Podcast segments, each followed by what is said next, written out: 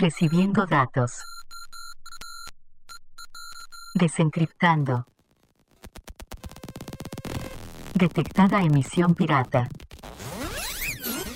Datos corruptos. Estamos siendo hackeados.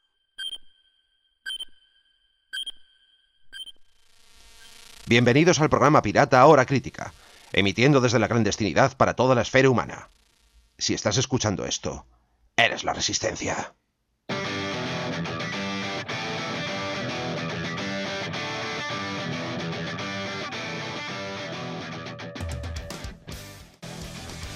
Hola chicos, aquí Midgar, pequeño disclaimer antes de empezar este primer episodio de la segunda temporada, episodio de septiembre.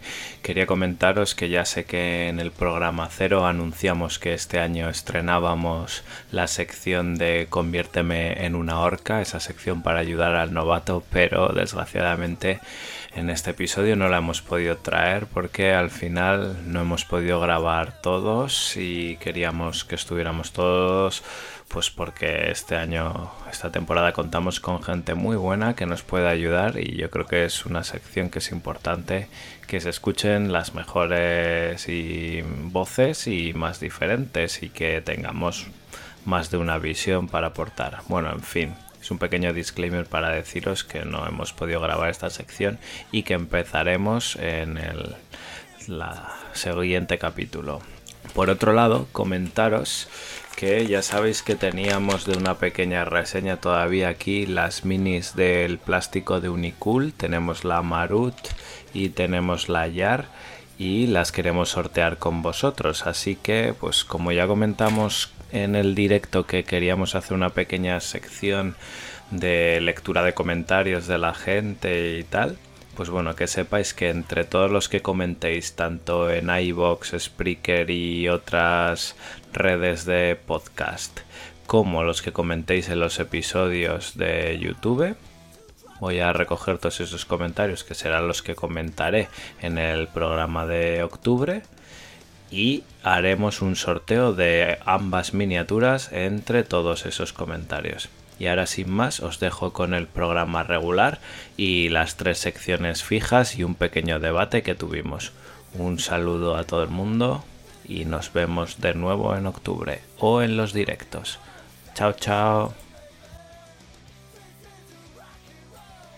Hola a todo el mundo, bienvenidos al primer programa regular de la nueva temporada, temporada 2 de Hora Infinita, ya separada de Hora Crítica. ¿Qué tal? Aquí estoy con Harlock, buenas. Con JB. Hola, muy buenas. Y con Dani, Diel Dien. Saludos a todos. ¿Qué tal? ¿Qué tal? Bueno, vamos a empezar con el formato tradicional y esta vez tenéis como menú, vamos a hablar del perfil de miniatura, perfil de tropa de cascuda. Vamos a hablar en la sección de reglas de las dos pequeñas reglitas nuevas que trae el ITS 15, a ver qué nos parecen y qué no. Y finalmente vamos a tratar también una misión nueva que ha venido con el ITS 15 que es eh, Bipong. Bueno, ¿qué tal? ¿Qué tal? ¿Os interesa esto que, que ha traído todo el ITS 15? De momento, por la comunidad de aquí, la verdad es que había ganas ya del ITS 15 en este pequeño impasse ¿no? que ha habido entre el Inter y la nueva salida de ITS había como mucha expectación de qué harán, se mantendrá el Tachimoto, pondrán alguna regla nueva. Ahí estaba todo el mundo. Han puesto reglas, pero han quitado el Tachimoto. Por desgracia. veremos, veremos. Bueno, pero antes de nada y de meternos en faena, como siempre, vamos a comentar un poco qué es lo que hemos estado haciendo desde el último episodio, que fue en el mes de, mayo. O sea que hemos pasado tres, tres meses aquí sin grabar nada. Vaya panda que somos. Bueno, ¿Qué, habéis estado haciendo este verano, así en general, en el mundo de las miniaturas y de Infinity o Corvus Belli en particular? Aquí en Aragón los eventos han continuado, desde la liga hasta el amanecer, que es en, en pleno julio. Así que no hemos parado, a tope todos los meses de partidas, de demos, de liga, de torneo, de, de lo que caiga. Tú sigues teniendo demos con los jugadores nuevos, ¿no? Que empezaste ahí a, a meter en la... Es más, este mes, este mes tenemos, hay un evento aquí en Zaragoza que se llama La Noche Insomne, que es empezar a las 5 de la tarde hasta las tantas de la mañana en un local gigante donde pasan miles de personas a lo largo de todo el evento. Y este año vamos a tener unas mesitas de demos de Infinity allí. Ah, muy bien, muy bien. Porque esto es de rol o así principalmente. Digo, Rol, juegos ¿no? de mesa, sí, hay un poco de todo, pero este año pues nos pidieron si nos apetecía acercarnos a hacer unas demos, dijimos que sí y ahí estamos organizando. Pues muy bien, muy bien. Tú, Harlock, ¿qué tal? ¿Qué has estado haciendo? Aparte de arbitrar el interplanetario. Y llevo- yo llevo mi camiseta. ¿eh? Eh, pues nosotros seguimos con la tanda de torneos. Terminamos el último torneo antes del Inter. Y ya volvimos en septiembre, a primeras de septiembre. Ya volvimos con el tour que hacemos de dos, dos torneos mensuales. Ya hemos hecho el primero. Y el sábado hacemos el siguiente. bien, bien, bien, bien. ¿Y tú, Dani? Pues, pues bueno, un poco de parón de pintura y demás, pero acabamos los torneos también justo antes del Inter para preparar a la gente que se iba para el Inter. Al final me lo perdí por, por problemas de salud, pero bueno. Y, y nada, ya han empezado aquí los torneos, empezaron el, el domingo otra vez y tenemos muchos jugadores nuevos, muchos, tenemos bastante, bastante avalancha de, de jugadores que se están incorporando a la, a la comunidad y ahí estamos dándole, haciéndoles demos y enseñándoles a jugar y bueno, un poquito más que demos porque con una demo de Infinity pues no llegas muy lejos, tienes que echar un par de partidas con gente que sabe, ¿no? Y, y, bueno, bastante bien y aparte de eso estuvimos probando con, con Naira los refuerzos y bueno, pues ahí lo, lo- lo probamos. Yo la verdad que por aquí todo se ha parado. Aquí sí que se ha parado. La, la liga acabó. Mm, Yo creo que no pude jugar además la última jornada. O no, al final sí que la jorné, la jugué. te- Tuve problemas para quedar y tal y cual porque ya metidos como en mes de julio ya es más complicado todo. Al final creo que nos fuimos a casi primera de agosto, pero bueno, sí que estuve en el amanecer allí recibiendo unas palizas y me pasé por el Inter a saludar porque solo pude ir el, viernes, así que nada, pero bueno, disfrutando un poquillo de- del ambiente, que también era la primera vez que, que me acercaba al Inter, o sea que bien, bien. Me ha gustado, me ha gustado la experiencia. A ver si la próxima experiencia completa y quién sabe si jugando. Que tener cuidado que los niños aragoneses son duros. Sí, sí, sí. Vienen, vienen fuertes. Como te descuide, te ganan, te ganan a Infinity. Sobre todo si es así un poco manco. No, la verdad es que me lo pasé, me lo pasé bastante, bastante bien en el amanecer, tanto en el evento en sí como en, las partidas. Eh, hice lo que pude, tampoco me puedo... No me voy con mal sabor de boca a pesar de que perdí todas. y como A ver si. A ver si el Road to Orca te, te prepara para el amanecer del año que viene, que encima es satélite. Sí, sí, sí, ahí tendré que, tendré que trabajarlo, tendré que trabajarlo un poquito más. Pero bueno, y poco más porque la verdad es que no, no he pintado nada de nada. Tengo todo parado, pero es que en general en todo el año casi no he pintado nada. He picoteado de alguna cosa y de otra, pero creo que no he terminado ninguna figura. Y ahora de me he puesto a pintar Takura también, o sea que imagínate. porque el otro día hicieron demos por aquí y dije, mira, que se va a calentar la, comunidad de Takuri aquí ahora de repente que estábamos dos jugando y ahora vamos a fichar a gente. Voy a pintar el equipo de Six y ya me lo he montado y he empezado a pintar. No sé si lo acabaré o será otro proyecto que se quede allá a medias.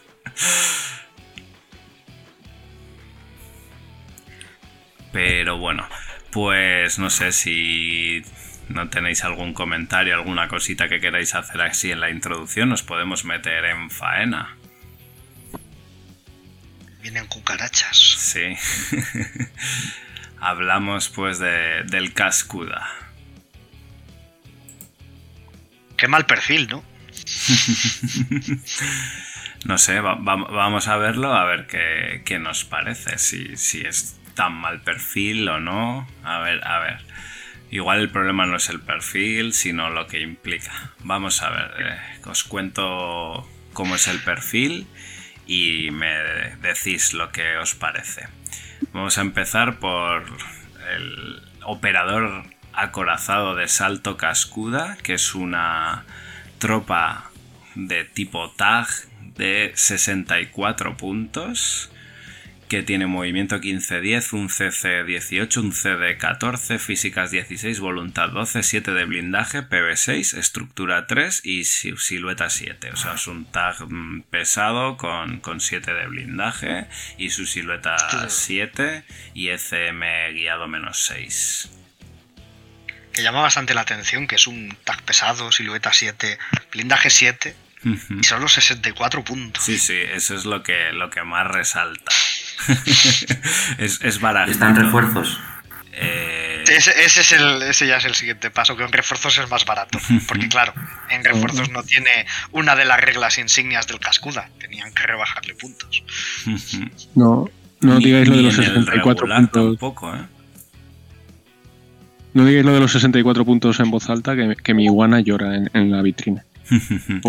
Pero es que esta, esta tropa tiene la optimización rebajada con la calculadora Corbus. De nuevo se han hecho un poco trampas a sí mismos porque han dicho, vale, ¿cómo hacemos un, tag que salga así de barato. Eh, pues mira, no le, no le pongas armas mm, pesadas porque es la forma de, abaratar un tag, ¿no? Que pagan mucho por llevar armamento pesado, pero, pero vamos a ir poniéndole cosas aparte y así lo compensamos.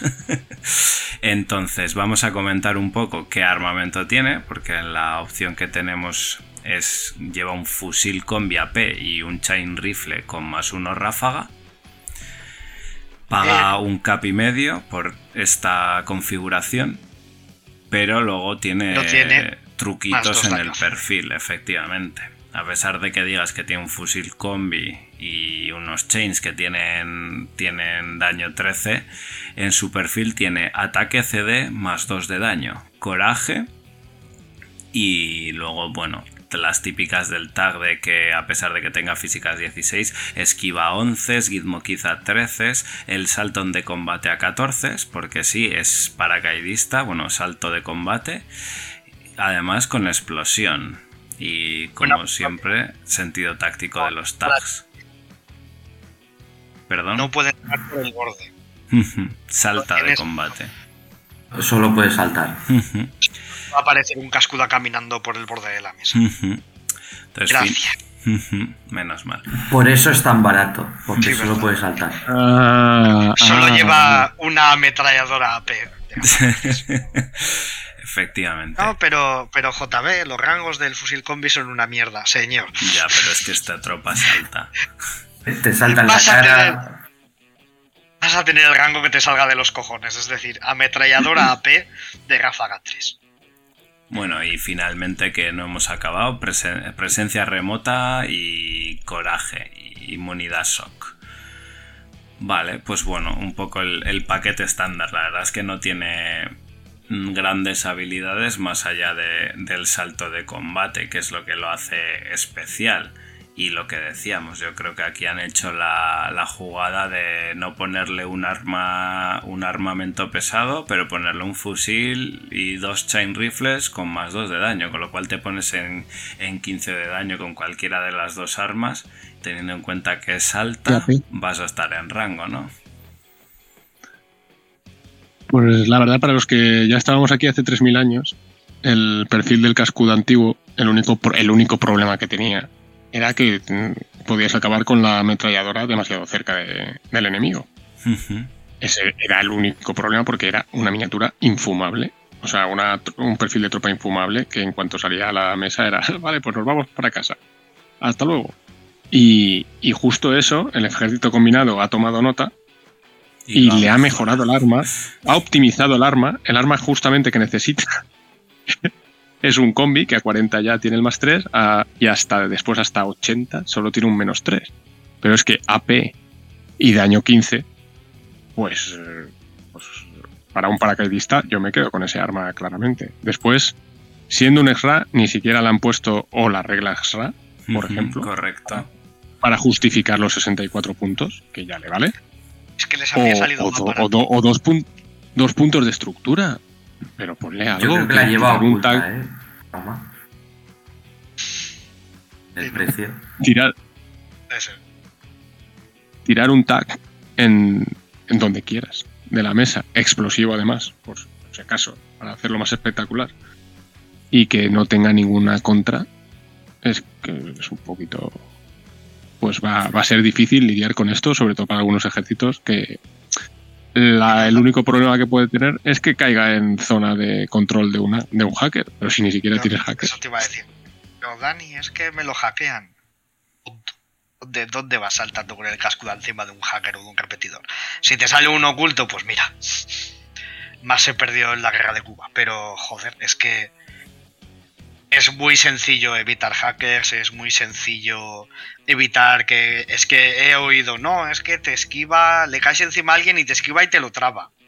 Pero a ver, ¿qué me estás contando? Puede pasar. Puede pasar, pero, pero no es lo habitual saltas detrás a un tío y sáltale a más de 5 centímetros. No es tan complicado de calcular. Y si el tío que tienes delante esquiva 10 centímetros y es Aquiles, pues a lo mejor no le tienes que saltar encima con un cascuda. Digo yo. Desde luego no tienes que saltarle encima con un cascuda. Sobre todo que está en ejércitos que tiene combinaciones con suplantados. Mata al hacker, luego salta. Bueno, bueno, bueno. Y yo lo que veo es eso, que si sus puntos débiles son el, combate cuerpo a cuerpo y sufrir por el, por el hackeo, al final lo que decías tú, ¿no? De que la forma de inutilizártelo es que te lo traben y tenerlo ahí estorbando toda la partida. Bueno, no sé, yo lo que veo es que es un perfil súper súper optimizado. Entonces, en... que tiene CC18. Sí. bueno, y dos chains. Quiero decir que si alguien te lo va, te lo va a trabar en eh, porque quiere en, activo, en activo, le tiras los dos chains y, si sobrevives, pues ya me, me trabas. y me, puedo aguantar una, una, una, herida. O sea, quiero decir, salvo que te venga alguien con un armamento de estos de tres tiradas de dados y tengas la potra de la, de la pera, en principio, cualquier tonto lava, pues que se, que se tire los blindajes del chain de daño 15 y si sobrevives, pues ya me lo habrás trabado. Estaba ahora comparándolo con el resto de tags de, de Onyx y no me había dado cuenta que los Shadowless tienen blindaje 5. Ay, Dios. Qué puto dolor. Es que es terrible. Si hubiese sido un tag ligero, si hubiese mm. sido un Shadowdrone con salto, pues mira. Te lo puedo llegar. Claro, es que lo, tenía. O eso, o haberle puesto estructurados, oye. Sí, quítalo. Es, es, un, es, un, tag pesado, es como lo lloró hoy, ¿no? Pero además que ni siquiera CC 18, ni siquiera lo tiene bajo para tener alguna fisura en algún sitio. Porque si lo tuviera 16, algo, así. Algo, algo que, sea un poco torpe, pero es que a 18 te mete una, una, leche a, daño 16 y. a ver cómo la salva. A lo Yoroi, tú coge a un jugador japonés, ponle el Yoroi delante del Cascuda intenta explicarle, no, es que el Yoroi tiene más CC y artes marciales 2. Por eso vale 10 puntos más que el Cascuda. Sí, que yo, no. es que, yo es que he abierto, después de esto, he abierto a los chinos y pues que, que no destacan especialmente por, O- o por mira un sus gecko. tags, pero es que eh, valen 20 puntos más. Es que un gecko, que es el pequeño, vale 50 y algo. 56. Por rango de eh, armas que lleva más cortas y tal. Vemos que el cascuda. Más, más blindaje, más movimiento, más, más de todo. va- vale lo mismo que un overdrone. Que un overdrone dispara. Ya está. Bueno, en fin. Tampoco es que Bueno, sea mejor tiene disparando de este juego. Recordemos pero- que la explosión no aumenta el daño con el ataque CD más 2. No, es un, es un Vaya, daño vaya, fijo, por 12, Dios. ¿no? ¿Quién, quién Solo faltaba. no, no creo yo, no creo yo que haga falta especificar eso. En la ¿no? próxima Había no, gente- no creo yo que haya nadie que haya nadie rascando eso, ¿no? Había gente rascando eso Sí, ya, ya lo hay, sí, sí, sí. y hubo gente de Corvus diciendo que sí y luego diciendo que no. y-. Yo Claro espero que una sí. actualización No, en el perfil y que ponga el daño explosivo 15 también, porque ¿por qué no? Fusil con- de los puntos del buletir. Mira, que le quiten el salto explosivo y le den fusil con explosivo AP. Ya está. No, bueno, o sea, es que esto es saltar, ah, ya estás en rango bueno, empiezas a gastar el sentido táctico y empiezas a gastar las órdenes que tengas, porque te puedes barrer la media mesa sin, sin problemas. Con un Evo caes desde a 17. coberturas. Y ahora más adelante veremos el ITS, pero ahora en el ITS nuevo es gratis. Eso es. Tirar en algunas misiones. El, senti- el sentido táctico lo, lo perderías porque está después del recuento. Ah, Pero- sería, pero sería antes, al siguiente sí. turno. Eso es al siguiente. Turno. pero, pero te ahorras todo el camino del tag desde el despliegue hasta donde tú quieras. O sea que Ah, las dos órdenes sentido esas pero es- estás. están bien perdidas. Y ahora le puedes poner por un token una orden más en ITS. pues, Pero es que encima es eso, es que el- tus tres puntos de estructura están ya en el medio de la mesa, que no es la típica de que te han rascado una mientras estás moviendo el tag, o sea... En el medio o en el despliegue rival. Oh. No, no, no. Despliegue. Es que, es que yo ahora estoy viendo cualquier despliegue de cualquier facción que te ponga un tag medianamente estático. Pues lo que decíamos, un overdrone que se va a quedar con los snipers detrás o, o algo así. ¿Y, y qué haces contra cuando te cae un cascula de estos encima? El turno en el que cae estás en bragas. Es que por muy bien que te hayas cubierto, ¿qué haces? O el típico core que te desplegas separado para que no te caiga un misil. Pero claro, te cabe el, el tag en medio de todos.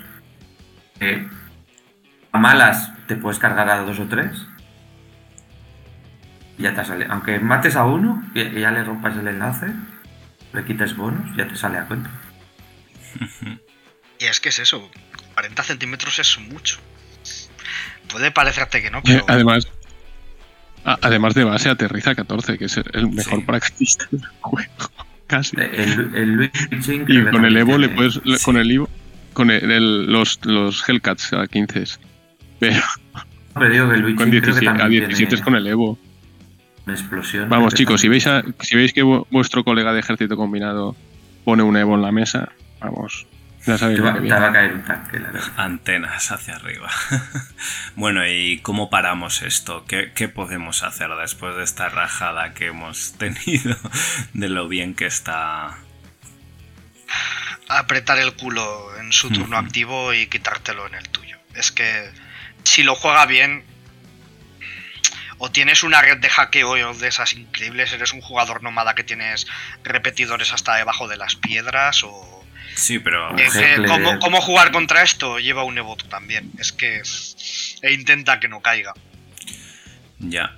Eh, Que Desde luego tu, tu red, tu red, tu red de repetidores mm, cobra bastante importancia. No puedes poner a todos los los pulso flash ahí asomados mirando, porque si te lo matan desde despliegue contrario, mm, has perdido tu protección contra cascuda. Es que Y eso, y después bueno, el, así- hacker, el hacker se convierte en objetivo prioritario de, del- Los el- de los jugadores. colegas del Cascuda, o el Grave Operator, o, o el o el, o el asesino especular, y pff, ostras, pues hay que poner más hackers, o Ujú. si no, no, no consigues parar esto. Jo, pero tienes, tienes que tener la red de, de repetidores desarrollada pues, para su turno 1, porque yo creo que lo que le interesa es sí. sacarlo cuanto antes, porque al final es lo que decía Jaume, cuenta con que en el turno en el que lo tira va, va a intentar hacer un pequeño destrozo con, con las órdenes que se haya dejado. O sea que eso, Otra- aguanta el tirón de eso y cárgatelo en el siguiente. Otra posibilidad es que cualquiera que tenga minas electromagnéticas esté en el despliegue. Los minadores de despliegue cobran. el Ravenei, ¿no? Que tiene El- el el- minador el- con EM, Sí, que está sí, en varios sitios. La cibermina. La cibermina por fin sirve para algo, sí, eso es verdad. Y bueno. Yo que sigo prefiriendo el EM, ¿eh? Bueno, la cibermina Hombre, sí, no M- saltará frente a un Taiga o una especular que te lance él. Eso sí. Y solo saltará frente al. No, claro, pero está. Está difícil, ¿eh? Eh, En Ariadna no tienes todas estas cosas. Eh, Está difícil porque te toca o jugar muy pasivo en una lista con mucho camo, muy oculto, que tenga que gastar muchas órdenes para matarte algo importante, o una red de hackeo muy bestia jugando nómadas o algo así. en Hay facciones- azoteas que no dejes que entre en medio. Mm. Pero bueno, te, Sí. te Sí, arriesgas a tocará. otras cosas. eh, digo, tocará Te arriesgarte a un misilazo, a que un misilazo te dé a dos en vez de solo a uno, pero a cambio. Salte una especular en, en la azotea y que te ventila a todo el mundo ahí con una escopeta. Sí, que Sí, ahora. a- a- al final, al final es que además complementa un ejército que, que ya tiene de todo para, para estresarte en- en- desde el principio de la partida. En tu, eso, los, los taigas, se une a los taigas, se une a la especular, se, se une al grave, se- es que ya tienen, ya tienen de todo. Un Un cascuda avatar. mercenario es lo que te he dicho. Un avatar, por supuesto, con 18.000 órdenes ya. Ya no sé por cuántas van. Creo que, creo que el objetivo es ponerle tantas órdenes como puntos vale el Peacemaker. Es que además, en, por ejemplo, en Onice, joder, es que entra muy bien porque es un ejército que te puede plantar una barrera defensiva muy, muy potente. Y Sí, que a veces tenía, tenía que basarse en, en una esfinge, por ejemplo, para tener alguna potencia de ataque. O ahora con algunas tropas nuevas que le metieron, pero es que el Cascuda entra, entra solo. ¿Cuántos Tienes puntos tu cuesta la core- esfin- esfinge? 90 y algo. ¿era? 93. 93. Ahora 92, 93. 93, 93. 93 y dos caps. Es que es, es diferencia, ¿eh? Ahorro.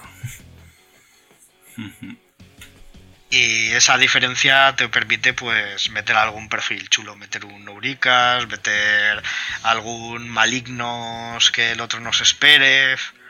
Ya te digo. Alien. Y joder, un ejército que tiene uno de los cores defensivos, a mi parecer más bestias, que es el puto francotirador de plasma del Unidrón. Me parece un arma terrorífica. A eso le añades que ahora pueden meterte escuda, pues, pues muy bien. Empujarte al plasma, pues. En un ejército estáis- que además tiene buenos paracaidistas ya también. O sea que Nunca sabes cuándo toca el cascudo. ¿no? Y, y, por ejemplo en la lista de EC, eh, cuando tú no dejas nada a la vista del avatar, te vienen los taigas, pues que ahora puedes saltar un cascuda para... Saltarte un cascuda con rango. ¿Tú ves la lista de Avatar y Cascuda entonces? Sí. Si veía la de Avatar Bull Track, no voy a ver esto. Entra bastante. Es el yunque y el martillo, o sea. eh, el avatar es un yunque, salta el escuda por detrás, te, te echa todo el mundo de la cobertura y luego te caza el avatar. No, es que si el otro se esconde demasiado, gastas un par de órdenes en el avatar en matar a lo que veas y dejarlo posicionado. Y ya lo siguiente es caer con el, caer con el cascuda y, e ir limpiando. Y ya no es que digamos, no, es que solo mata palmeros. Joder, es que caes delante de un tag y. Más normal es que lo puedas pillar sin cobertura si has saltado bien. Y año 15 AP. Joder, ya puede ser un Jotun que, que escuece. No te Mm, digo que te mate de una sola ráfaga, pero. Que tampoco es que sea un, un tag malo disparando, tiene 14. No, Tiene 14. Yo tuve suerte Te porque tienes que mantener. 14, sí. Te tienes que mantener alejado de, de los especialistas en combate. Ya está, esos son los que te dan alergia. A mí me lo tiraron contra un moderador. Tuve la suerte de esquivar. Me trabé contra Cascuda porque no tenía más opción. Me pegó en CC y lo Ya, dejé. Arma, arma para menos 6. Y luego vino el CSU en mi turno y. Tres tiros, falló los tres blindajes. Pero es lo que. Es lo que decíamos. Mm, Es suerte. Un, es un tag de CD14, pero tiene mucha capacidad para que a lo que quiera matar lo pilles sin cobertura o lo pilles disparando desde fuera de su zona de control por la espalda. Mm, Sí. Es que es muy jodido, es que tiene Saltes muchas al teniente herramientas. rival. Es que es. Es eso, va a cazar al teniente. Va a A quedar ver qué, teniente resiste eso. ¿sí? Bueno, y además en este ITS igual lo vemos abundantemente gracias a la pequeña reglita que nos han metido. bueno, pues vamos a pasar a la siguiente apartado y comentamos las reglas, ¿no? De, este ITS, aquí en la sección en la que siempre desgranamos alguna regla para hablar de pequeños truquitos y demás. Vamos a ver las reglas de que incorpora el, nuevo el nuevo ITS que son dos el prestigio de O12 y las escaramuzas fronterizas nos hemos quitado toda, toda la parte de los tachimotos pero bueno ahora tenemos una regla perdón Dani Que muy mal lo de los Tachimotos. Ah, Podrían yo creo haberlo que ha puesto en el gustado mucho ¿no? ¿creéis que darán el paso a meterlo en los perfiles quizás? una vez de Que esperaba implica una subida de coste. Si lo pusiera, sería también con un poco de ojo. No lo, no lo repartiría a, A todo lo que era Tachimoto. Que por ejemplo, Piguel, No, Piwell, no. El- Piwell no. Los, los el- Tachimotos básicos. Lemedron que enlaza con el Gaulio en Sasbasti, por ejemplo, tampoco se lo pondría. Y mira que yo juego Sasbasti. Yo se lo pondría a los, a los remotos Ah, básicos Osferador de Artillería. Ujú. Que implica una subida de coste. No las motos, No, no, ah, les las, motos, las motos subieron el coste. Re- re- re- eso lo regalan, igual que el Cascuda. Las motos todas rebaja. subieron de coste y las que tenían bajaron para equiparar el coste. Puede- pu- pueden, regalar, pueden regalar cosas cuando quieren. Mira los posthumanos. Regalados. Mira el Cascuda. Regalado. Cuando quieren, pueden. Que es un Pero, por Tachimoto, ejemplo, que ya el- está. Que, puedes hacer un poquito de- más de misión. Hombre, pues el Hackers. especial no debe, no lo tendría, pero como tienes dos perfiles diferentes, a uno le pones la Y bolita le puedo amarilla. poner y uno otro con no. sentido y otro sí. Ujú. Es así de fácil. Oye, ¿qui- tampoco- ¿quieres, pe- ¿quieres pegar tiros? Pues no tienes la orden extra. ¿Quieres hacer misiones? Pues tienes la orden extra. No, no O dejarle. nada. Es la puntería, que no todo tiene que ser regalar órdenes. No, no, la puntería también. No, no, yo decía el pack completo todo de es regalar órdenes, ahora lo vamos a comentar. el prestigio, el prestigio de 12 es durante la temporada ITS 15 los jugadores podrán aplicar el uso táctico de token de mando una única vez por ronda para utilizarlo como si fuera una orden regular. Era lo que necesitaba el avatar. Creo 15 que-. Yo creo que le hacía falta avatar con un token de mando, ya que estamos, que lo El- pueda convertir en una orden regular más. El que tiene de regalo. Dentro de poco lo regenerará a final de turno. Tiene 5 y le sobra. Aún, aún pueden ponerle que de un token cada turno. Sí. Dale, dale tiempo. Bueno, yo creo que es una Porque claro, es que jugando ese genérico en que vas a gastar los tokens. Ya, eso es lo que iba a comentar. O sea que esta regla beneficia Eh. claramente a, a todos aquellos ejércitos Juancho. que no gastan los tokens, ¿no? Y que Son los genéricos en su mayoría. Bueno, al final un tokencillo siempre te puede sobrar. Bueno, Sí, en eso algunos está casos bien. no. pero Los genéricos, desde luego, los tokens los tienen para hacer alguna coordinada, Coordinada. y para curar. Para cambiar gente. Pano- de en pano, en pano lo ne- los necesitamos para curar y reparar cosas. Pero Normalmente los usas para repetir tira de curar, convertir irregulares en regular, porque mucha gente usa el spam de Mm. cambiar Sí, tropas de grupo. cambiar tropas de grupo. Yo, de hacer enlaces, hay que recordar que hay una regla que permite a la gente volver a un enlace. Eso se le olvida mucho a la gente. Que si ya formaba parte Sí. del enlace y se ha salido por lo que fuera, puede volver de manera gratuita. Cuando dicen es que solo beneficia al genérico, no, no, que sectorial también. Hay muchas partidas que acabas la partida con dos o tres tokens de mando y no has visto en qué gastarlos. Y esto de decir, hostia, es que es, si ya tienes apartados tres tokens de mando para esto, una orden regular cada, cada turno es muy potente. En un juego que se basa en la gestión de órdenes, Claro. claro. Te regalen turno. porque si una cada turno. Pero entonces, te- teniente más un token de mando debería subirle. Más, puntos ¿eh? exactamente. No No, al avatar ¿qué- que yo se qué- los bajaría. ¿Qué tiene Hack, Hack Islam combinado? ¿Quién- Bueno, el, los el que no más juego, un bueno. token de mando, Ah. avatar, ¿quién más tiene? Un Minuteman que no juega a nadie. Un minuto que no juega nadie. pero- eh, creo Islam que creo. Tampoco juega nadie. El Alpha, si equivoco. un. Y un Takeul, pero claro, tienes que elegir entre el más una orden o más uno token de mando. Y, y la personaje Toja. Bueno, en cualquier mismo, caso, tienes que elegir entre orden o token. últimamente estamos viendo como mucha deriva a, a regalarte órdenes. En, en- en los ITS, en los tags, en los tags, o sea, sí tenemos las órdenes que van específicas a una miniatura concreta, muchas de las que te daban en los anteriores ITS por ser data tracker, por ser no sé qué, por no ser no sé cuántos, luego saltaron con las de sentidos tácticos, sentidos tácticos que dieron a todos los tags, los tachimotos y ahora esto ya el modo genérico de tener una orden más por, por ronda de juego si quieres, a cambio de hipotecar los tres, los tres tokens de mando. No sé si es que los creadores ven que vamos un poco justos para las misiones y nos dan más o, o que es que el modo de juego necesita porque esto también se ha comentado mucho que claro también no va no, no ayuda al alpha strike no porque desde luego pues más órdenes a gastar en el primer turno en el que tienes todo órdenes No, pero te quitan dos.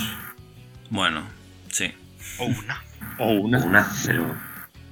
En general son dos. Ujú. Dan una. Ya le estás regalando contra inteligencia a todo el mundo. Eh, No sé, lo de Cuando que limitas las- Sí. Cuando limitas las tropas, claro, luego ej- ejércitos que generan más órdenes, invencible y demás. Pero que ahora están convirtiendo todos los ejércitos. Que hay la queja esa de a un solo grupo no se puede jugar. Vamos a crear perfiles que den las órdenes, pero luego haces invencible 15 tropas, 21 órdenes salen. Pero el problema ya no es que sea invencible, es que han cogido y lo han repartido a varios ejércitos. Que fuese, yo que sé, la, insignia de invencible o de algún sectorial más de no, mira, yo es que tengo mi tropa más barata, son 20 puntos, eh, tengo que jugar sí o sí a un solo grupo, pero tengo esto que me ayuda. Vale, estupendo. Pero yo que sé, está Assassins, que te puedes hacer un core con cuatro sentidos tácticos de, la renovación a base de Gobats y demás con sentido táctico y que no es un mal core y que te plantas en un ejército que nunca ha sido de una gestión de órdenes brutal en lo que tú dices en 20 órdenes en 15 tropas Los ejércitos de, de masa no tienen esa ventaja. Entonces es, limitas por el lado del límite de tropas, esos ejércitos se ven reducidos, pero no tienen una gestión de órdenes como el resto. Yo creo que también es que en algunos casos, como el Sangi, le han puesto justamente el sentido táctico al, al tío que hace todo. El Sangi lo hace todo. Es el tirador. Le falta ser especialista, si fuera especialista ya. Y le pone, en lugar de ponerle el sentido táctico al A un que debería tener, menos usado, es su colega, ¿no? El, el especialista o tal, tiene el sentido táctico, mueve a, a las tropas para recolocarlas, pero no le das una, una orden de sentido táctico más al, al tirador para que vuelva. O sea, es.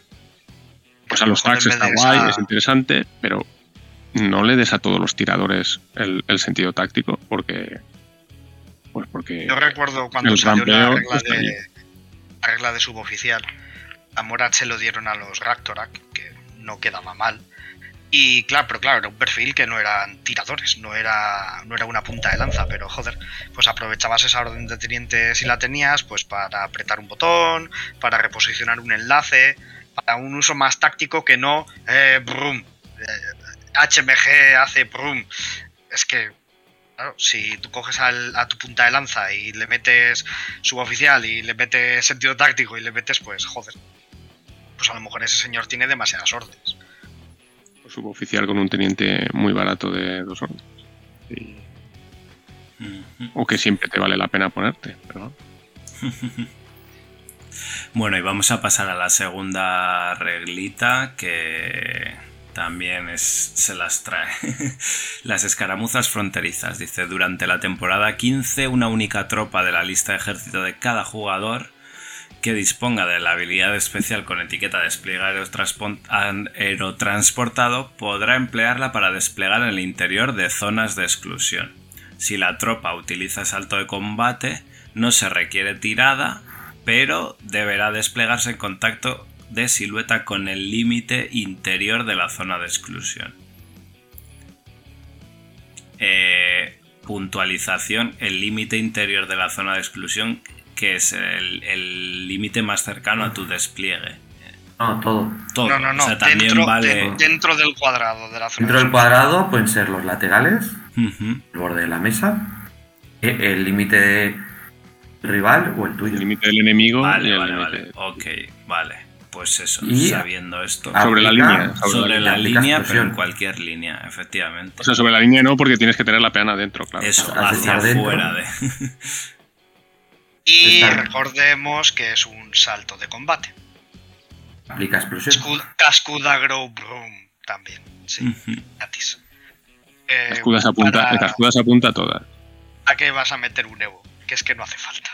Y las cuatro misiones nuevas que han puesto en el ITS, todas tienen zona de exclusión. La zona de exclusión, ¿eh? que no está, no, no funciona tan, tan óptimamente, no sé. Tres misiones. Eh, he pasado de fastidiará a los putada zona de exclusión. y ahora potencia a los saltadores. No, ese a- a se ver, paracaidistas- que nerfear. Es que lo, veo- lo veo muy. No sé. Mm. Permite que, el, permite que el paracaidista entre o salte dentro de la zona de exclusión. Pero lo de gratis. ¿Por qué? ¿Por qué? Pon que el paraca pueda desplegar en cualquier punto de la exclusión, por ejemplo. A ver, a la gente, a la gente le sigue costando poner para casa y arriesgarse a hacer el salto de combate, aun, aun con el Evo y tal. No el Cascuda, eh, que tira 17. A ver, si se animan a poner más paracaidistas, pues ni, ni tan mal, ¿eh? Pero, pero paracaidista por regla general tiene el problema de que las mesas no se ponen coberturas.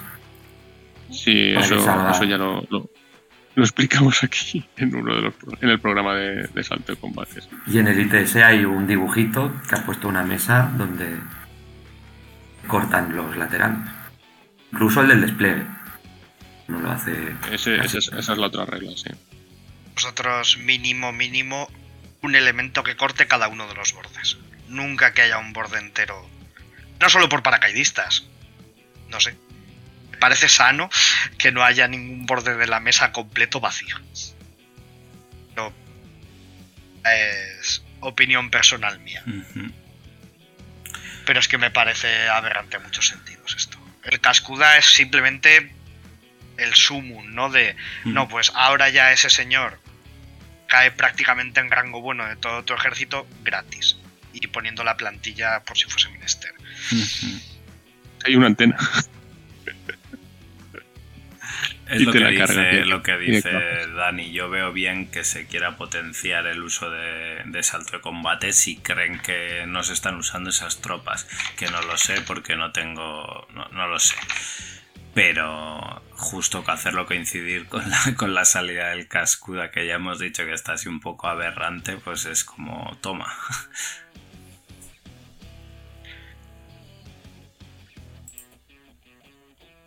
Doble cascuda va a haber. bueno, uno saltará gratis, con, el otro no. Con refuerzas. A ver, ya, gratis y el otro entrará gratis ah, con el otro con el refuerzo. ya, ya, arreglaron, ya arreglaron a los paracaidistas al, al dejarles aterrizar en, cualquier sitio donde entrara su peana. Que eso estaba bien. Pero, a ver, no, no es lo más. Quizá también por el tema de la gestión de las órdenes, de tener a un tío ahí guardado por el que después tienes que hacer una tirada a mitad partida y arriesgarte a que falle y demás, pues para eso te pones un termo óptico, un camuflado con despliegue oculto, perdón, y, lo gastas eh, en tu último turno que ya sabes dónde está y no tienes que arriesgarte.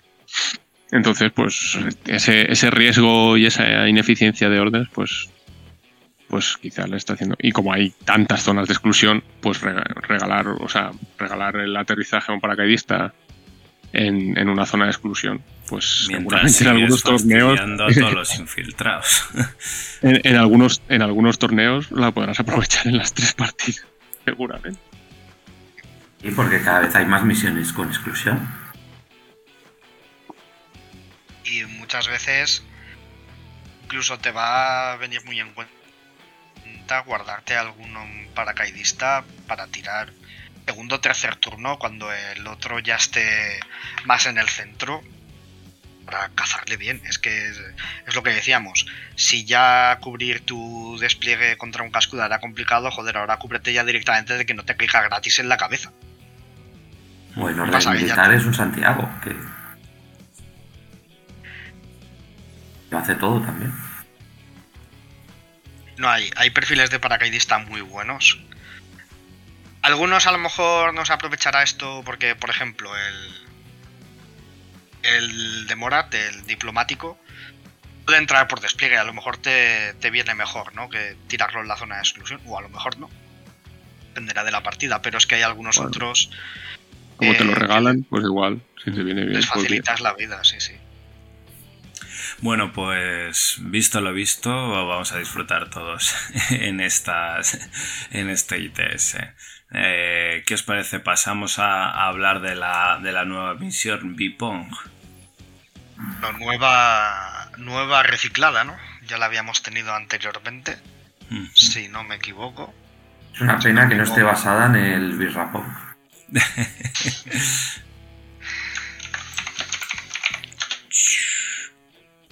Bueno, pues vamos a, ver cómo es la, misión. Eh, bueno, os comento un poco primero, vamos a, vamos a ver eh, la imagen que tenemos de, cómo es la zona de combate, porque, o sea, de la, mesa, porque tenemos zona de exclusión y tenemos en la línea central, en los bordes consolas y en el medio baliza. ¿vale? O sea que vamos a jugar con dos consolas y una baliza. ¿Y cómo son los objetivos de la misión? Pues eh, aquí se gana puntos por tener la baliza dentro de la mesa del enemigo cada ronda de juego, un puntito. Por controlar la baliza cada ronda de juego, otro puntito y por controlar al menos una consola dentro de cada ronda otro puntito total 9, puntos en tres rondas y un clasificado que tenemos también entonces hay que mover la baliza hacia la mesa del rival hay que tenerla bajo control y tener también bajo control las consolas entonces ¿Qué es controlar cualquiera de las dos cosas? Y aquí es importante, sobre todo para las consolas. Controlar la baliza es tener, ser el único que tiene una tropa en contacto silueta con la baliza. Y controlar la consola es ser el único que tiene una tropa en contacto silueta con la consola. No es tenerla activada para ti o algo por el estilo. No, no, hay que en cualquiera de los dos casos tener una tropa en contacto al final de cada, de cada ronda de juego, ¿vale? Entonces eso es controlar la baliza y cómo, cómo se mueve la baliza. Pues en principio se moverá tanto interactuando con ella como interactuando con, las consolas, ¿vale?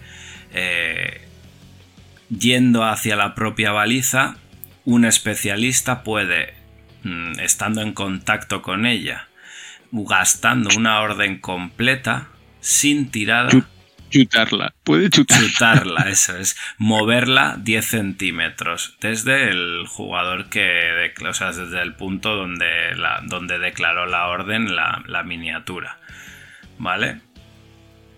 Cada especialista solo lo puede hacer una vez, o sea, no te puedes dedicar a chutarla con, el, con la misma miniatura tres veces, o sea, no la puedes alejar tanto. Cada especialista lo podrá hacer una vez y lo tienes que mover, pues en principio, por donde entre la peana de la baliza y no puede trepar, no puede ir en superficies verticales. Esto te permite irla moviéndola de 10 centímetros en 10 centímetros, pero interactuando con las consolas también puedes moverlas de otra forma, ¿vale? Cuando interactúas con la consola, como habilidad corta y siempre superando una tira de voluntad, pues podrás o desplazar la baliza 5 centímetros en cualquier dirección de la posición en la que estaba, o desplazarla hacia el centro de la mesa 15 centímetros.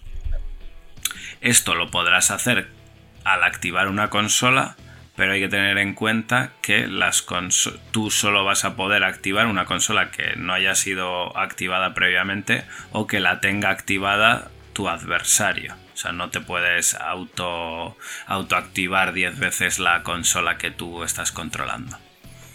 Entonces con estos tres tipos de movimiento, con los 10 centímetros, con los 5 y con los 15, y teniendo en cuenta que hay dos consolas, pues es lo que tienes que jugarte a, ir moviendo la, eh, la baliza y controlando cosas. Si me permites una, puntualización, Vingar, creo que no es como creo que no es como tú has dicho, simplemente te pone que puedes activar una consola.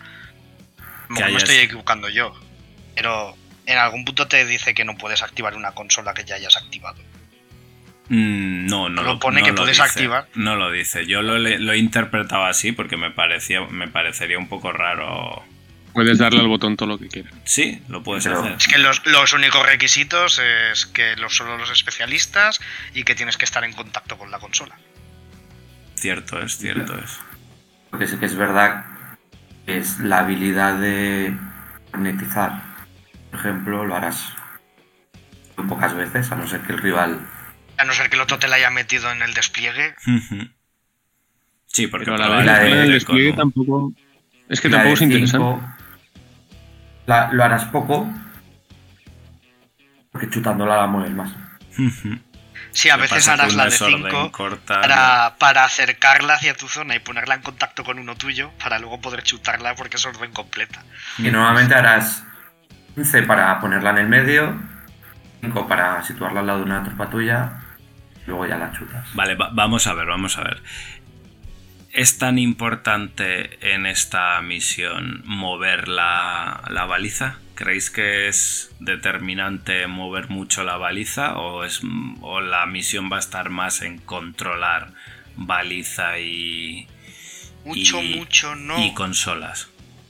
Pero tampoco te puedes arriesgar a dejarlo en el borde, porque como tengas el otro te pille mal, te joda el control de la baliza y de repente le meta tres chutes, te la plante en mitad de tu zona, pues a lo mejor ya lo tienes complicado para recuperarlo.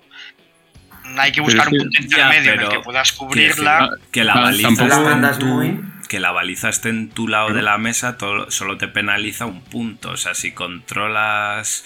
si el rival te la eh, manda, tú la controlas. y, y, baliza, vas a ir ganando dos cada ronda. no te puedes llevar la baliza muy, muy lejos porque es más fácil que te la controle el rival allí. Entonces, si tiras la baliza a No, no, Vietnam, muy, muy lejos, ¿no? Pero yo al menos mi manera de jugar sería. ganas un punto y el otro gana un punto. de- De- No hablo de luego. 50 Ujú. es una misión para ir segundo. Muy Porque es importante, difícil manten- mantenerla, ¿eh? Ostras. muy importante usar tokens de antena. A no usar tokens y usar antenas de verdad. Para que os den cobertura. Que aquí mucha gente luego es muy lista y no usa tokens a ir segundo y que tú no tengas ningún tipo de cobertura a defenderte contra una, una consola. No, claro, es que man- mantener a un tío contra la, contra la antena, si la antena está pelada en medio del, de la No, mesa. pero me refiero que la gente usa un token. Como te dice que usa un token, no tienes cobertura. Usa Ah, bueno, esa escenografía de verdad.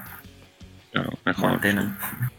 regla de siempre de que si usas escenografía da cobertura, pero si usas Ujú. token no. O llegar a la compresión con tu con tu contrario, ¿no? De oye, usamos tokens porque no tenemos otra cosa, pero Dan consideramos cobertura, sí. eso Nosotros, damos cobertura normalmente. En mis torneos ya pongo que, que se use un token, es un Silveta 3 que da cobertura. Si es que si no este tipo de, de misiones, Sí. si ya debe- si ya para el que va primero se hacen un poco cuesta arriba, al que va segundo es que alguna manera tienes que tener de ¿Qué debería de hacer? cascuda. Si vas, si vas primero, ¿qué deberías de hacer?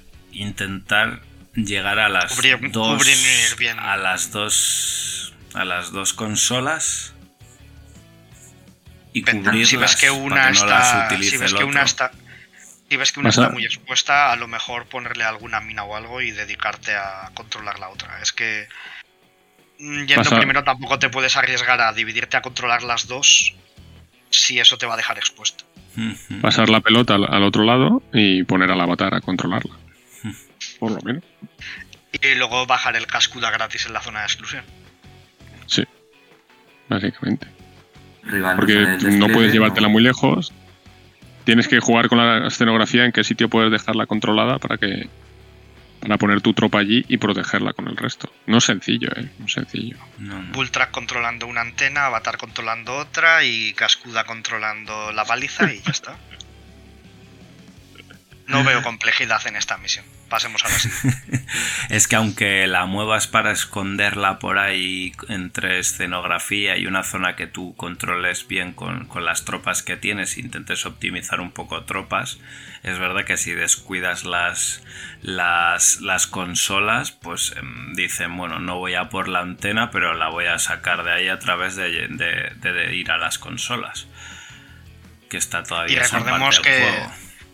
Recordemos que controlar es tener solo tú, así que Sí, el sí. otro incluso puede simplemente poner cualquier cosa en contacto con la antena para que no seas el único y Anular no eso, habré puntuado, pero te lo he denegado. Sí, sí, ahí el segundo está claro que llegar al contacto te, Cualquier te tropa, permite... no sé, vamos de- digamos una tropa aleatoria, un Taiga esquivando. Ya está, ya se te ha metido en la antena y no has podido hacer nada. Dice un Taiga, dice cualquier otra tropa que tenga una buena esquiva y una esquiva aumentada para poder esquivar desde una esquina y así ya directamente no puedes hacer nada.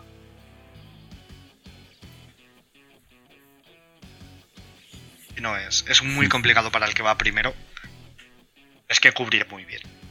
Sí, y que la, mesa sea, que la mesa sea simétrica en- para que el, que el que vaya primero tenga algún tipo de ventaja para Justamente- poder intentarlo por lo menos.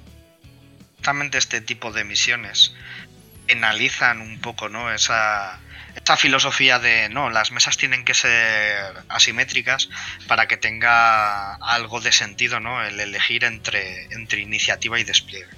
Cuando una misión tiene tan marcado cómo tiene que ser la iniciativa, cae- recae casi todo el peso en, en el despliegue. Es decir, ya es el despliegue muy bueno y ya le dejas al otro la decisión. Que decide ir segundo, pues tú tienes el despliegue bueno desde el que puedes cubrir y él tiene el despliegue de mierda que encima puede cubrirse mal de un alpha strike por tu parte. O incluso facciones a las que dices, joder, ¿cómo le voy a dar yo el ir primero a ese señor con Sasbasti con dos especulares? Hmm. Encima me va a dejar un despliegue de mierda. Y ir segundo va muy bien cuando has podi- cuando, Cuando puedes puedes. Claro. Eres SSA y puedes mantenerte cerrado en una zona, ¿no? Por ejemplo, te entre a especular. La regla puedes eliminar un elemento de escenografía de la mitad de la mesa del jugador de SSA. Plantar cargas de un edificio y destruyes todas las unidades de SSA.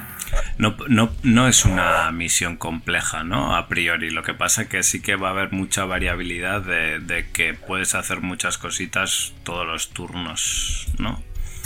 Como hay que controlar muchas cosas y puedes puntuar cada turno muchos puntos, sí que va a ser una eso, lo que decía Jaume. Pones un Taiga aquí, le niegas eh, una antena, coges tú la otra antena y, y la pelota y le pones una tropa ahí en el último momento, pum, le haces, le haces 2-0 en ese, en ese turno, uh, se queda ya con cara de tonto. Mm. Si Esta vas empatando, empatando, Esta misión es la típica, ahora que has dicho vas empatando, empatando. ¿Alguna vez habéis tenido esa, esa sensación cuando ibais al colegio, eh, sumabais lo que habíais sacado en los parciales y decíais, con un 6 en el final estoy aprobado? Esto es lo mismo. Aquí vas sumando y al final dices, es que acabando este turno con una antena ya he ganado. Pues mm, molestas en las otras, proteges bien una antena y, y a correr. Ujú. Va a Pues ser, es va a ser una misión muy de mínimos. Sí. Es, es fácil empatar todas las rondas. Puedo poner antena en tu lado y tú la controlas. Nos anulamos las consolas los dos o, o las puntuamos los dos. Es que eso, eso va a ser una, una táctica también bastante. que creo que se va a ver bastante. De, Sí. ah, en lugar de dártela a ti, que me la vas a quitar, pues lo hago yo al revés. Yo me la quedo, la controlo, te doy un punto, pero cojo un punto. Eh, nada, ahora nos peleamos por las antenas.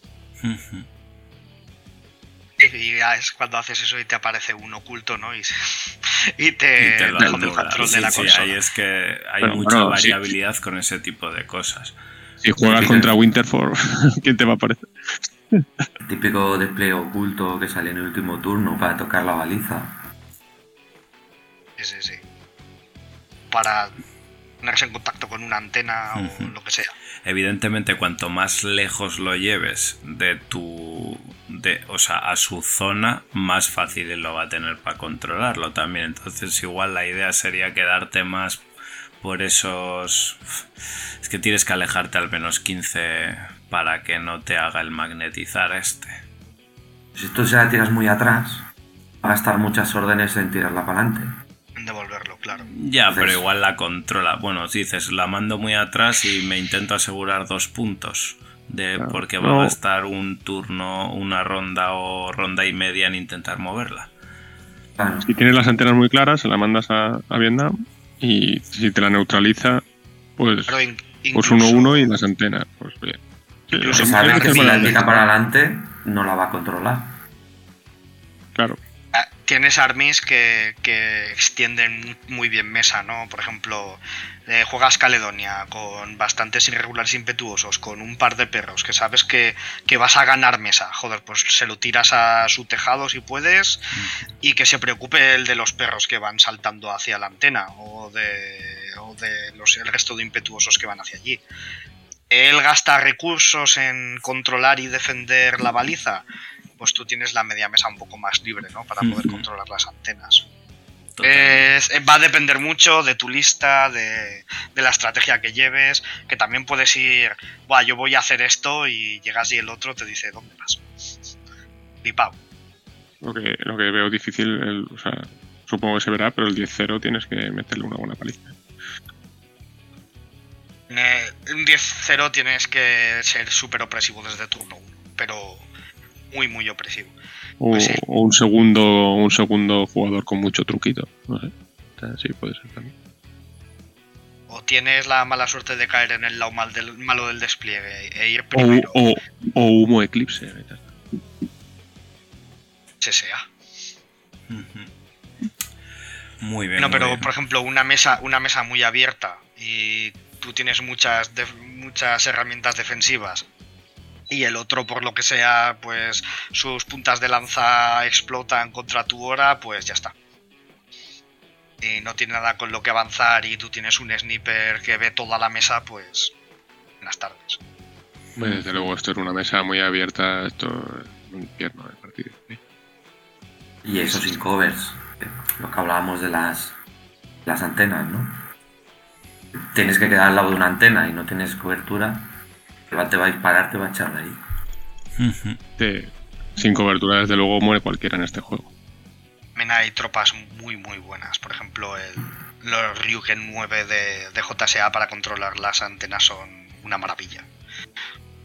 Pero el Ryuken Claro. 9 con una, plan- con una plantilla se va, se va a la Eso caja. es, eso es. Lo suficientemente abierta para que un Ryu- para que te venga bien el fuego de supresión de un Ryuken 9 o es tan cerrada como para que un plantillero de una esquina y te meta una plantilla en la cara. Depende de muchas cosas. Ya te digo, la mesa tendrá, tendrá mucho que ver en esta misión. Muchísimo. Muy bien, muy bien. ¿Alguna cosita más para cerrar la misión? ¿Alguna cosa que nos hayamos dejado? No. Que si llevas un Harris con tres especialistas, puedes darle tres patadas A a, a la baliza y mandar la cuenca. Pam, pam, pam. Pero, pero son órdenes completas. Sí, Eh, eso sí. Es una pérdida de órdenes interesante. Y Por pérdida de esto- cabezas porque a más de uno le van a volar la cabeza chutándola. Ah, vale. También. A, a veces va mejor mover 5 en una antena que, no 10 pegándole la patada.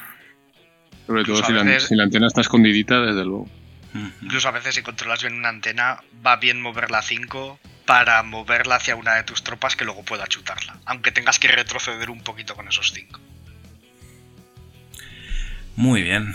Pues nada, con esto acabamos un poco las secciones que teníamos para hoy. Eh, ¿Queréis hacer el pequeño debate que habíamos comentado? Como quieras. Como queráis.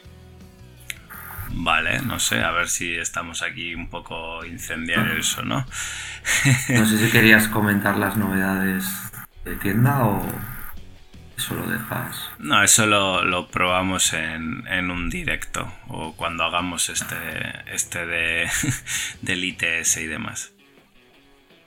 Bueno, la idea era comentar un poco las últimas cositas raras que estaban pasando en Corvus Belli, ¿no?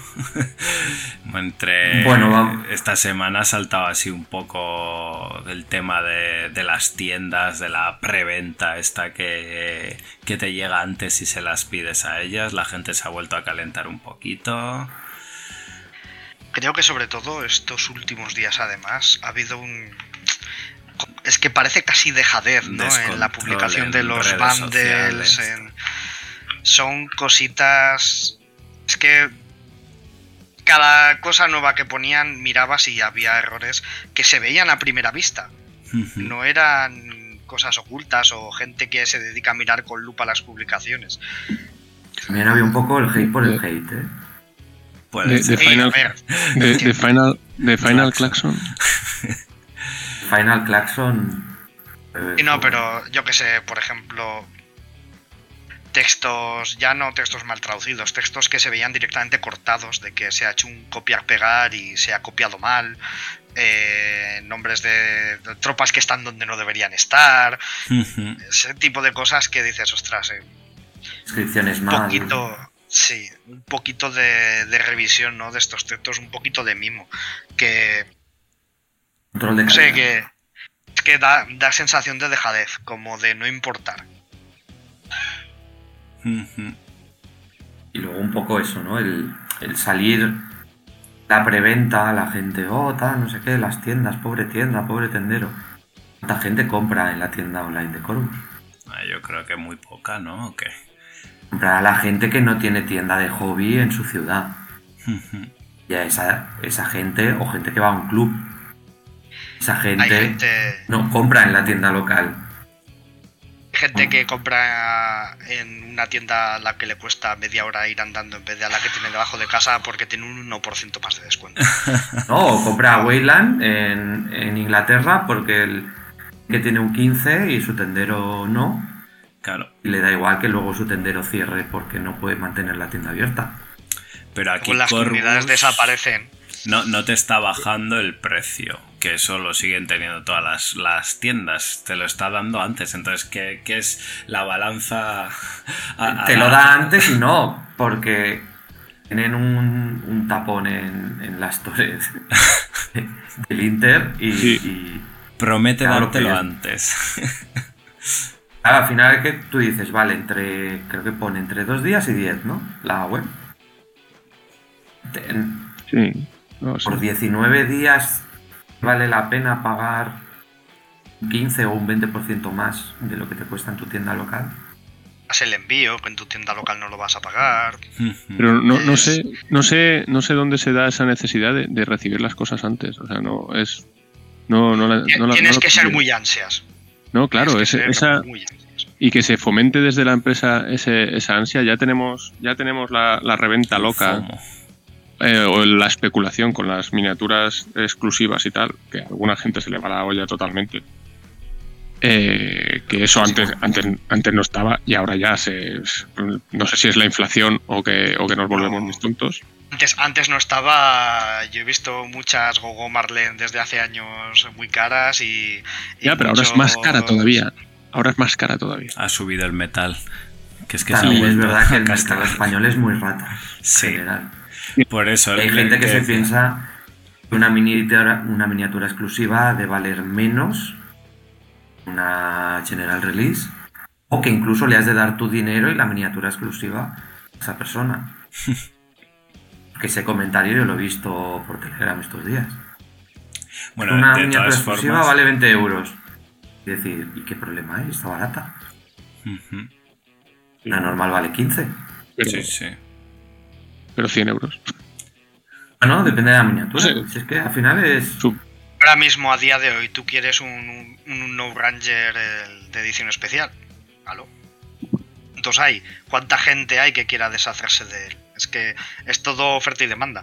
Si Ujú. hay 20 personas que lo quieren y hay uno a la venta, pues el que más pague se lo va a llevar. Pero. Si hay alguien que te ponga 800 euros, sabes que no lo va a vender, pero... Por pedir que Una pida lo que es- quiera. Los precios a los que se hacen las cosas y otras a los que realmente se están vendiendo.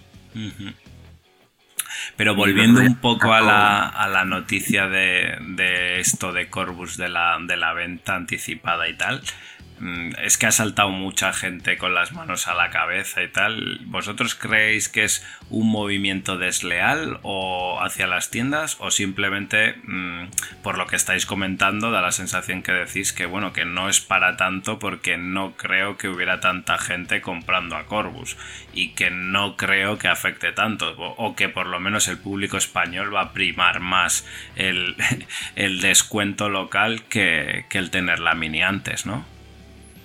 Yo creo, yo creo que sí. Además, tratar de también que meterse con Corbus con lo que hay que meterse, pero tratar de desleal a Corbus con las tiendas, cuando por ejemplo es una de las pocas empresas que te saca un bundle exclusivo y no solo lo venden ellos, sino que lo distribuyen.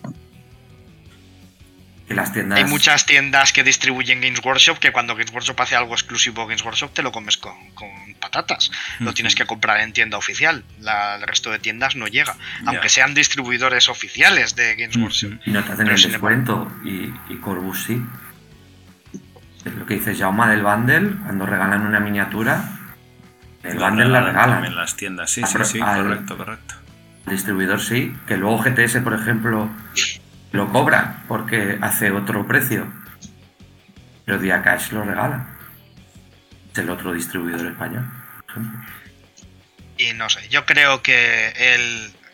Siempre he visto que hay como dos tipos de, de compradores, ¿no? Está el comprador leal a su tendero, el yo vengo aquí a jugar, cuando me tengo que dejar dinero compro aquí, o yo compro en esta tienda online porque la lleva un conocido. o- Luego está él, en esta tienda de Badajoz está un 1% más barato. Ninguno de esos dos perfiles va a comprar en la tienda de Corbus que salga antes.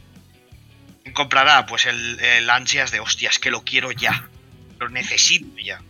El americano, O hay tan- te iba a decir, en el mercado español hay tanto de.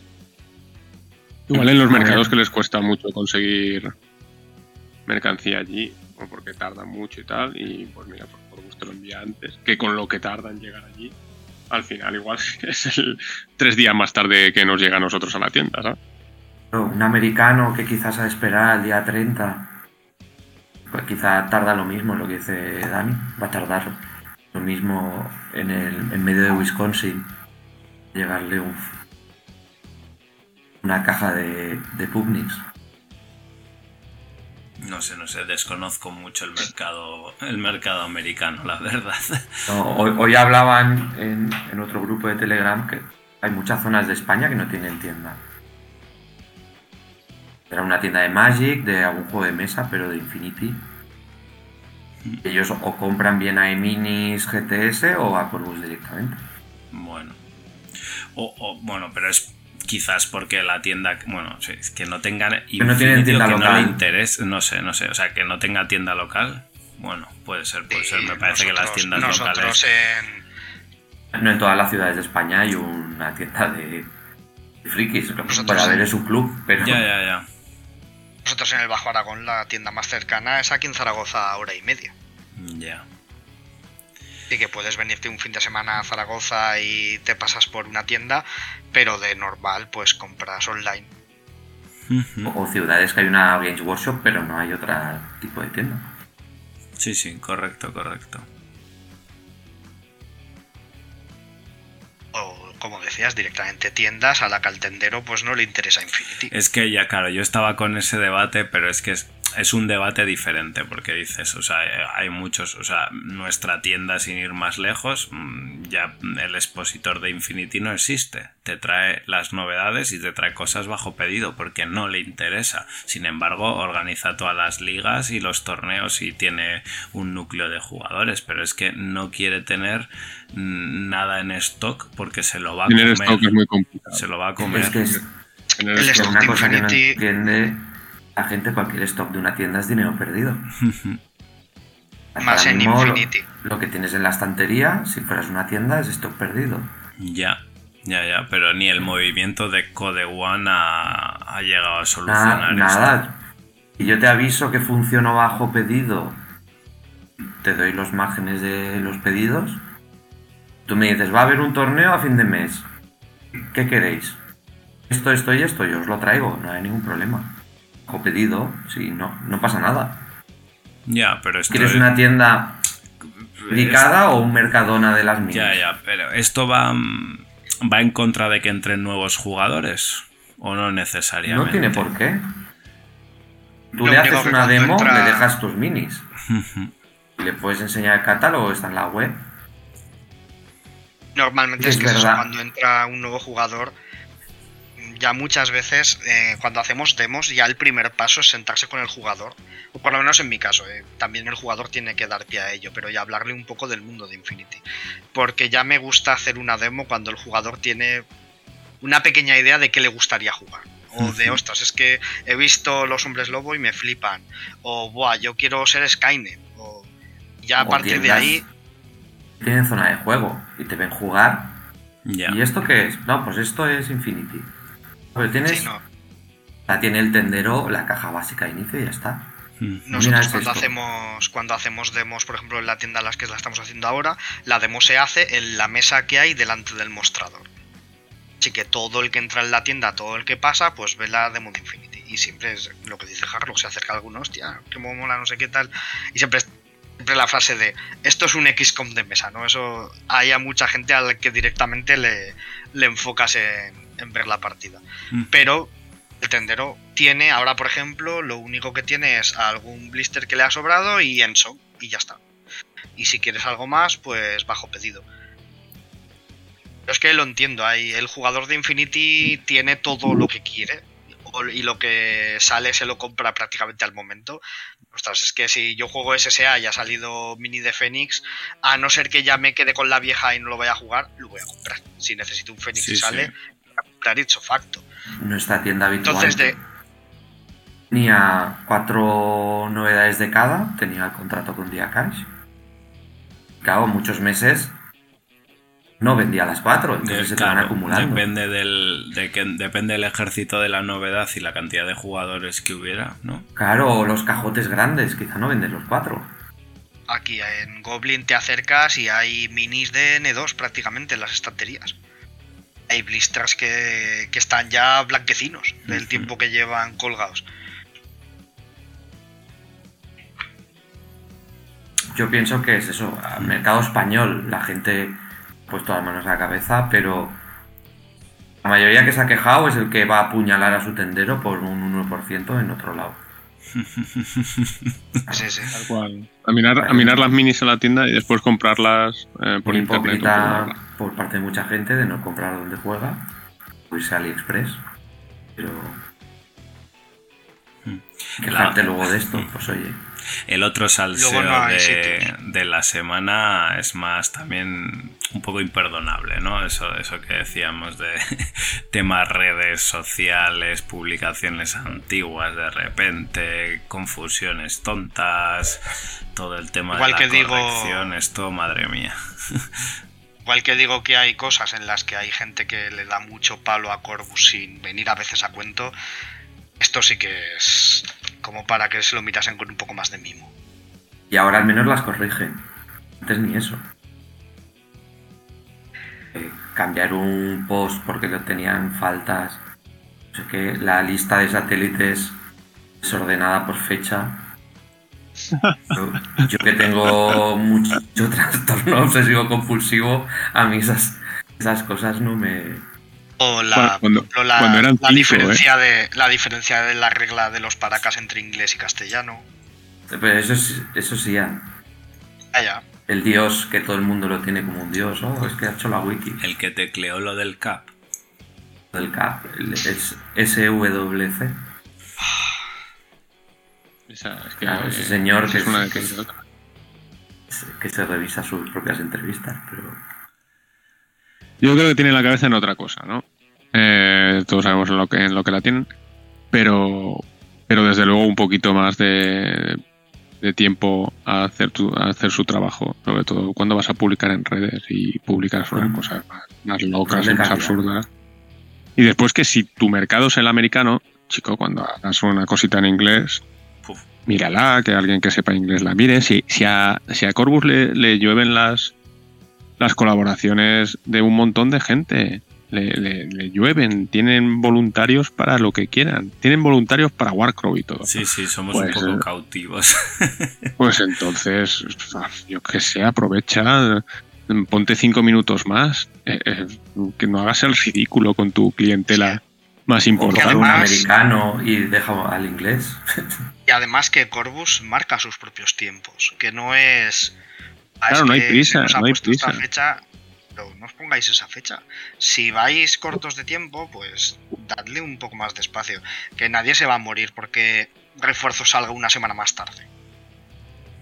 Bueno, refuerzos- tema de ventas, refuerzos. pues ha salido como ha salido. refuerzos han salido sin, sin los muñecos disponibles, así que poco a poco. Bueno, sales sin los muñecos, con las reglas como están. Los Bueno. refuerzos, ya lo he dicho alguna vez, muy bien para una partita entre colegas de jiji jaja, pero La preventa la lo veo muy duro para un torneo, lo veo muy duro para un torneo competitivo de verdad. eh. Vale que Pero van a no- coger no el solo- Inter y van. No, no solo competitivo, porque no tienes que contar solo competitivo, pero es. Esto es más Infinity que Infinity. Y dice, pues tienes que volver a desplegar, tienes que. Se hace más lenta la partida. Lo que metes en mesa es más guay que lo que podrías tener por esos mismos puntos en tu ejército. Porque yo. La primera de refuerzos que hice, eh, o la segunda, fue con Compañía Blanca. Y si pensaba, hacía esa misma lista en estándar y en refuerzos, lo que me salía en la lista estándar de 350 puntos, Mola. molaba un huevo más. Molaba un huevo más. Yo quiero jugar una lista. Dije, hostia, tenemos que hacer torneos de 350. Que te cabe aquí todas las burradas. Entonces, al, fin, al fin y al cabo se te queda una lista coja de 250 y una lista muy coja, pero media mesa de 100 puntos. qué molonidad, qué molonidad mm, ap- aporta esto al mundo de Infinity? Yo creo que de momento está un poco flojo. Y si dices, no, pues mira, tienes todas las cajas ahí en, en, la, eh, en la estantería de la tienda, mira, todo brillante, Quiero y mis pintadicos y tal. Quiero Ah, mis coreanos. Quiero mis coreanos, ¿no? ¡Ah, coreanos! Pues. Pero es que para que saquen todos los refuerzos. Yo mi, mi, Pues mi tag de año. silueta 6 de pano. Están todos descatalogados. Claro, bueno, la- que- las que silu- esto, las es, esto otro debate que nos estamos yendo. Ajá, Lo no habéis tenemos. preguntado por- También, Lo tenemos también la preventa he caído ahora, que es que había que pagar la tasa de correos de las aduanas. Pues ne- quizá necesitaban esos 30 euros que te cobra correos simplemente para abrir un paquete, porque llegaba al barco ya. Ya está, está a punto de atracar el barco de tal. Bueno, esperemos que sí, porque la actualización de agosto no ha llegado. Ya, no sabemos nada de, de Tag porque no nos han actualizado. Menos mal que tenemos Sabemos a que el capitán- mirando por dónde va el barco. ¿Por dónde va el barco? Sabemos que el capitán se dejó el tabaco en Singapur y tuvo que volver. Lo mejor es el código de un barco de Zara que trae cosas de China para Inditex y nos lo han colado como que viene Tag Ride y todavía no ha salido de puerto. Está bueno, por aquí arriba tabaco. mío en la pantalla hay alguien que está esperando que en el mismo barco ve- vengan los Joy Toy. Sí. Yo espero que vengan ahí. Porque todavía no ha llegado ninguno, ¿no? O sea, los Ariadnas fueron los primeros y todavía no se han entregado. No. Estamos ante un nuevo HeroQuest 25 aniversario. No, hombre, no Si creo. es el caso, espero que Corbus devuelva el dinero antes que el de HeroQuest. No será complicado. No, no. es- Ah, espero esto que- llega. Un poco, de pa- un poco de paciencia. ¿Cuánto era esto? ¿Qué lleváis esperando? ¿Tres meses? ¿Seis? ¿Ocho? ¿Tan right o los Joy Toys? Tag Ride que son tres años. Entre una cosa y otra. El Joy Toy tenía que haber llegado a mi cumpleaños. No ha llegado. Llega mal. Bueno, la, pregunta interesante, ¿cuándo chaparemos hora infinita para, para empezar con hora Warcraft? Pues no lo sé, no lo sé. A ver, yo que yo sepa, el, aquí el jefe de la sección dados de colores es Mikar. Sí, sí. Así Tengo que pendiente, estaba buscando, estaba buscando a alguien que haya hecho las demos para, para grabar un cachito para, para el programa. Yo, yo cuando opinión. Infinity cuando Infinity esté gastado del todo, me bajo. No, no te pasas a la fantasía. Eh, Puede, Puedes contratar a gente de Warcraft para que haga la entrevista de Warcraft, de cómo, Ah, otro, otro de los salseos. Es que cómo fue a, a ellos la hacer gente que hace de, de memes, de verdad que se lo, se lo está Bueno. pasando en grande estas semanas. Otra, otra, otra de las cagadas de, de redes de, de Corvus Belli que parece ser que en el interplanetario se hacían demos de Warcraft y ya está. No se Ya. jugaba un torneo con 150 Algo de tíos de Infinity que, que es el ah bueno y que es el juego que les da de comer y tal. No, no, no, eso era poco importante. Ni una foto, tío. Ni uf. Qué, Y 20 de qué, Aristella. qué- qué tarda de. Sí, los de Aristella no los vi. Tampoco. Estaban escondidos en otra salita. bueno, chicos, que estamos ya desvariando. Llevamos una hora y veinte de grabación. Yo creo que ya vale por hoy. Vamos a despedirnos. Un saludo de Midgar. Despediros, Harlock, es gratis. JB Pero leed en español. y Diel Dien. Un abrazo a todos. Y nada, nos seguimos escuchando si estás escuchando esto, eres la resistencia.